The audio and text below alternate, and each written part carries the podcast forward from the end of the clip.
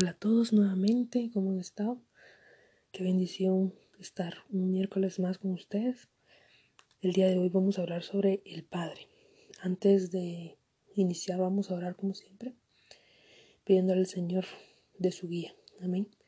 Padre, en el nombre de Jesús, Señor, hoy vengo ante ti, Padre, pidiéndote que seas tú, Señor Jesús, el que hable, Padre que todo lo que salga sea guiado por tu palabra, guiado por ti, Señor, que sean tus palabras a través de mi boca, Señor. Te agradezco, Padre, que por la oportunidad que tú me has dado, Señor, de hacer esos podcasts, Señor Jesús, que hasta aquí, Padre, hemos sido constantes, Señor, y en el nombre de Jesús así siga, Padre. Te agradecemos que sea bendición para todo el que escuche, Padre Santo. Gracias, Señor. Amén y amén. Amén. El día de hoy vamos a ver unas características del Padre y, vamos a leer o vamos a notar ciertas características del Padre en Mateo, Mateo 6. Y la primera la vamos a encontrar en Mateo 6, 1, que dice, Guardaos de hacer vuestra justicia delante de los hombres para ser vistos de ellos. De otra manera no tendréis recompensa de vuestro Padre que está en los cielos. Amén. En primer punto, aquí dice que no, que no nos gloriemos, que no nos eh, hagamos sentir más que otra persona, ¿sí? Porque si no, no tendremos recompensa de vuestro Padre que está en los cielos, dice aquí. Y entonces quiere decir que es un Padre que recompensa. Es la primera característica. Amén. ¿Y cómo podemos ser recompensados? Aquí nos dice también cómo podemos ser recompensados. Dice que podemos ser recompensados yendo al secreto y el Padre nos recompensa en público. Hay tres versículos donde podemos ver que al ir al secreto seremos, perdón, seremos recompensados en público. Y aquí mismo en Mateo lo dice. La primera vez que lo dice es en Mateo 6.4. Vamos a Mateo 6.4, dice, para que sea tu limosna en secreto y tu Padre que ve en, el, en lo secreto te recompensará en público. Amén. Aquí va el primer, eh, mm, le podemos decir el primer verso donde dice que el Padre nos recompensa. Al nosotros ir al secreto, Él nos recompensa en público. Amén. No es necesario eh, sentirse más, porque eso no nos viene a nada. Sí, humillémonos. Entonces, el primer, la primera vez está hablando sobre la humildad, la sencillez. El Señor está buscando a alguien humilde, alguien que no se sienta más que otro. Amén, para que después Él lo venga y lo recompense en público. Amén. Y podemos ver en Colosenses 3:12 que dice, Vestidos pues como escogidos de Dios, santos y amados, de entrañable misericordia, de benignidad, oigan, de humildad, de mansedumbre, de paciencia. Amén. Tenemos que vestirnos, dice aquí, de humildad. Y al vestirnos de humildad, al principio del verso, dice, vestidos como escogidos de Dios. ¿Y cómo se visten los escogidos de Dios? De humildad. Amén. Se visten de humildad. Amén. Y podemos ver en Filipenses 2.3 como la definición de la humildad. Dice, nada hagáis por condienta o por vanagloria, antes bien con humildad, estimando cada uno a los demás como superiores a él mismo. Amén, debemos ser humildes y el Señor en esa humildad nos va a recompensar. Amén, y tenemos que anhelar esa recompensa. Eh, la segunda vez que dice que el Señor nos recompensará en público al ir al secreto está en Mateo 6, 6. Dice, mas tú, cuando ores, entra en tu aposento y cierra la puerta. Ora a tu Padre que está en el secreto, y tu Padre que ve en lo secreto te recompensará en público. ¿De qué está hablando aquí? De intimidad. De intimidad con Dios, de postrarse en un momento. No, es necesario de que ah, hay gente que me miren orar, que me miren que yo soy un buen siervo de Dios. No, el Señor lo quiere ver en el secreto también. Quiere que te postres, que ores a Él en el secreto. Amén. Quiere que tengas intimidad con Él. Y esa es la número dos. La número tres está en Mateo 6, 17 y 18, que dice, pero tú cuando ayunes, unge tu cabeza y lava tu rostro, para no mostrar a los hombres que ayunas, sino a, a tu Padre que está en el secreto, y tu Padre que ve en el secreto te recompensará en público. Amén. Aquí nos habla de tres cosas. Ayuno, unge tu cabeza y lava tu rostro. ¿Qué está haciendo aquí? Dice, eh, podemos entender esto como el limpiarnos, el limpiarse. Y el estar limpio, ¿a qué nos lleva? A santidad. Amén. ¿Qué está buscando el Señor en nosotros?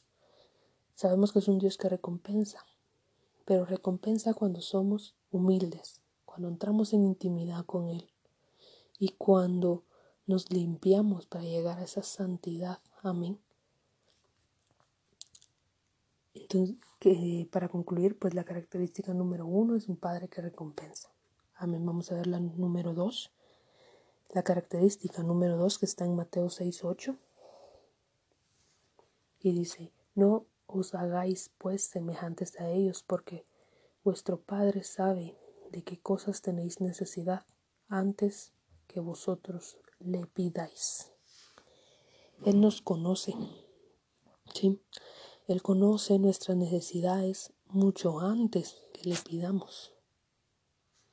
Amén. Él sabe que tú necesitas, Él sabe eh, tú qué desea tu corazón. Él te conoce más que a nadie. Amén. Cuando, em, por ejemplo, cuando una madre está con su bebé y a veces el bebé se ve muy irritado o está llorando y otra persona que no es su madre, pues no sabe qué hacer, si darle de comer, si darle, si cambiarle el pañal, si cargarlo, qué, qué hace, porque el niño no, no deja de llorar, pero la mamá sabe exactamente qué es lo que necesita y va directo o a darle comida o a cambiarlo. O sea, ella no anda adivinando qué, qué quiere este bebé para poder calmarlo, para poder darle lo que necesita. Ella lo sabe sin necesidad que el niño le diga con palabras, eh, tengo hambre, cámbiame, nada. Sí, así es el Padre. Él te conoce, Él sabe que necesitas. Sí, pero también quiere que tú llegues a Él y que lo reconozcas como Padre. Amén. Vamos a ver la característica número 2 que está en Mateo 6, 14 y, perdón, característica número 3 que está en Mateo 6, 14 y 15. Amén. Dice, porque si perdonáis a los hombres sus ofensas, os perdonará también a vosotros vuestro Padre Celestial. Mas si no perdonáis a los hombres sus ofensas, tampoco vuestro Padre os perdonará vuestras ofensas. Amén. Tenemos un Padre justo. Un Padre justo. Amén. Y esto me recuerda a, los dos deudores de Mateo 18:23. Vamos a leerlo así rapidito. Que dice, por lo cual el reino de los cielos es semejante a un rey que quiso hacer cuentas con sus siervos y comenzando a hacer cuentas, le fue presentado uno que le debía diez mil talentos. A esto, a perdón, a este, como no pudo pagar, ordenó su señor venderle y a su mujer e hijos todo lo que tenía para que le pagase la deuda. Entonces aquel siervo postrado le suplicaba diciendo, Señor, ten paciencia conmigo y yo te lo pagaré todo. El señor de aquel siervo, movido a misericordia, le soltó y perdonó la deuda.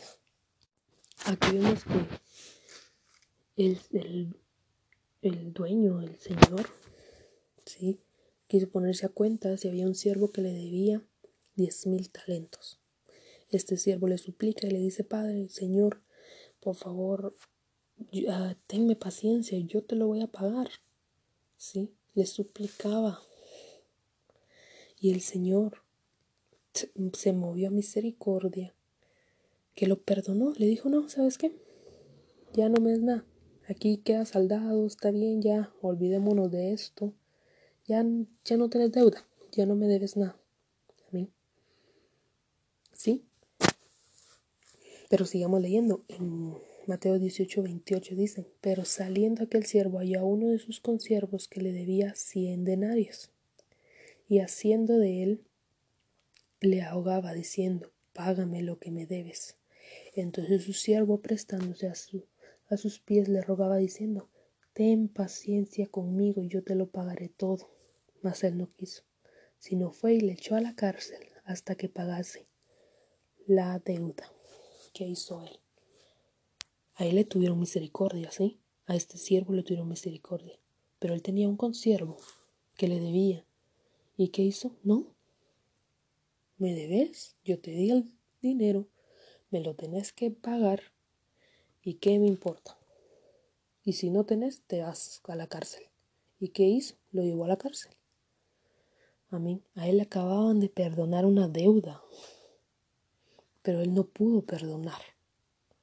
Veamos que sí. En el 30, verso 31 dice, viendo sus consiervos lo que pasaba, se entristecieron mucho. Fueron y refirieron a su señor todo lo que había pasado.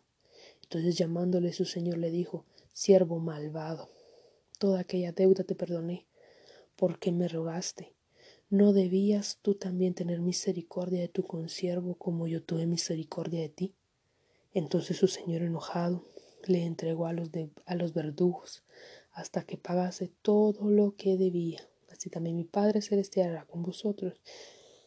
Si no perdonáis de todo corazón cada uno a su hermano sus ofensas. Amén. El Padre es un Dios justo. ¿Sí? Él va a venir, así como hizo este siervo, y te va a perdonar y va a olvidar. Amén. Lo que sea. Dice, Vamos a volver a leer Mateo 6, 14, 15, porque si perdonáis a los hombres sus ofensas, os perdonará también a vosotros vuestro Padre Celestial. Mas si no perdonáis a los hombres sus ofensas, tampoco vuestro Padre os perdonará vuestras ofensas. El Padre perdona, el Padre dice, ven, pero si nosotros vamos a actuar con otra persona, nuestro prójimo, de mala gana, dice que el Señor, el Padre, ya no perdonará esas ofensas que nosotros le hicimos a Él. Bien dice un dicho, ¿verdad? Que es muy popular que eh, si quieres ser bien tratado, trata bien. Amén. Y así es, tenemos a un Padre justo, que Él nos perdona, pero también nosotros debemos aprender a perdonar. Esa es la tercera característica. Vamos con la cuarta, la última característica de... No es que sea la última, pero del verso aquí sí es la última, amén. El Padre tiene un millón de características que podemos ir viendo en la Biblia, pero la última que vamos a ver hoy está en Mateo 6, 25-26. Y dice, por tanto os digo, no nos afanéis por vuestra vida, no habéis de comer o qué perdón, no os afanéis por vuestra vida, que habéis de comer o que habéis de beber, ni por vuestro cuerpo, que habéis de vestir. ¿No es la vida más que el alimento y el cuerpo más que el vestido? Mirad las aves del cielo, que no siembran, ni ciegan, ni recogen en graneros, y vuestro Padre Celestial las alimenta. ¿No valéis vosotros mucho más que ellas? Amén. Nosotros somos un Padre proveedor, un Padre que da, dice aquí, si le da a las aves que no trabajan en campo, que no cultivan sus alimentos, que no recogen, que pues no trabajan para hacer sus alimentos, ¿cuánto más te va a dar a ti? A mí, a los tuyos, a los míos. Sí, tenemos a un Dios que provee. Para esto quiero que me acompañes a Deuteronomio 29.5.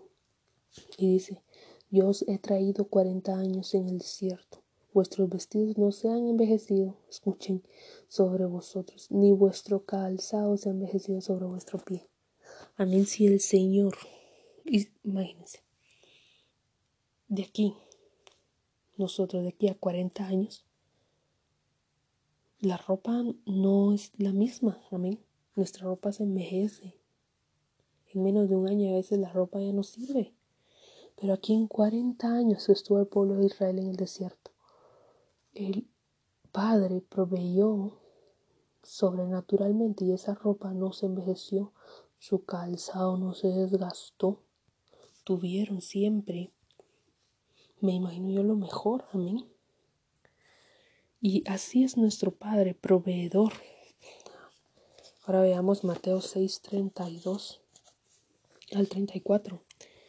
Dice, porque los gentiles buscan las cosas, porque los gentiles buscan estas cosas, pero vuestro Padre Celestial sabe que tenéis necesidad de todas estas cosas. Mas buscad primeramente el reino de Dios y su justicia, y todas estas cosas os serán añadidas. Así que no os afanéis por el día de mañana, porque el día de mañana trae su propio afán. Basta a cada día su propio mal. Amén. Él es el que nos da y provee, pero debemos buscarle antes. Y el Padre nos dará lo demás. Sí, Él provee, Él da.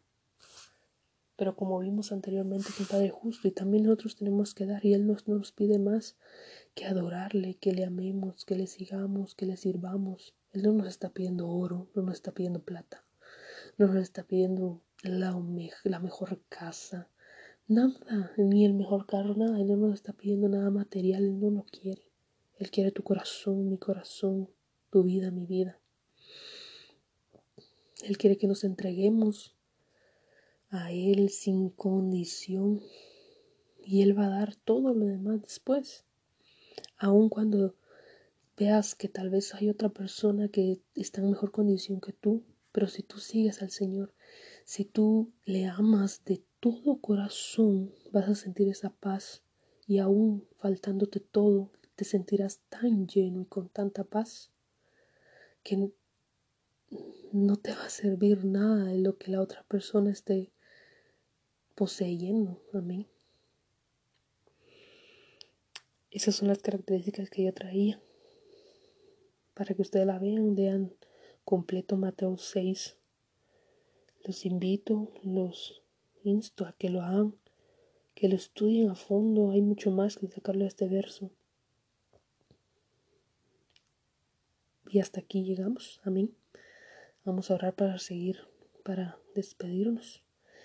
Padre, gracias Señor Jesús por terminar un nuevo podcast, Señor, porque tú, Padre, nos has permitido, Señor, eh, ahondar en un tema más, en un tema más de ti, Padre Santo, en un tema que habla más, Señor, de lo que tú eres, de cómo tú eres, Señor. Te agradecemos por esa bendición que me has dado, Señor Jesús, de llevar tu palabra, Padre, y hablar, Señor, tus maravillas, Señor Jesús, de esas maravillas grandes, Señor. Te pido que llegues, Señor Jesús, a muchos corazones, a muchas vidas, Padre, y a cada vida sea transformada, Señor, y llena de ti, Padre Santo. Te agradecemos, Señor. Cubre toda necesidad, Señor, de todo aquel que esté escuchando, Padre. Llénales de ti, Padre Santo. Seas tú, tú su consuelo, su ayuda, su amigo, Padre. En el nombre de Jesús te doy gracias, Señor. Bendito es tu nombre, amén y amén. Amén. Nos vemos el próximo viernes. Nos escuchamos el próximo viernes. Dios los bendiga. Hasta luego.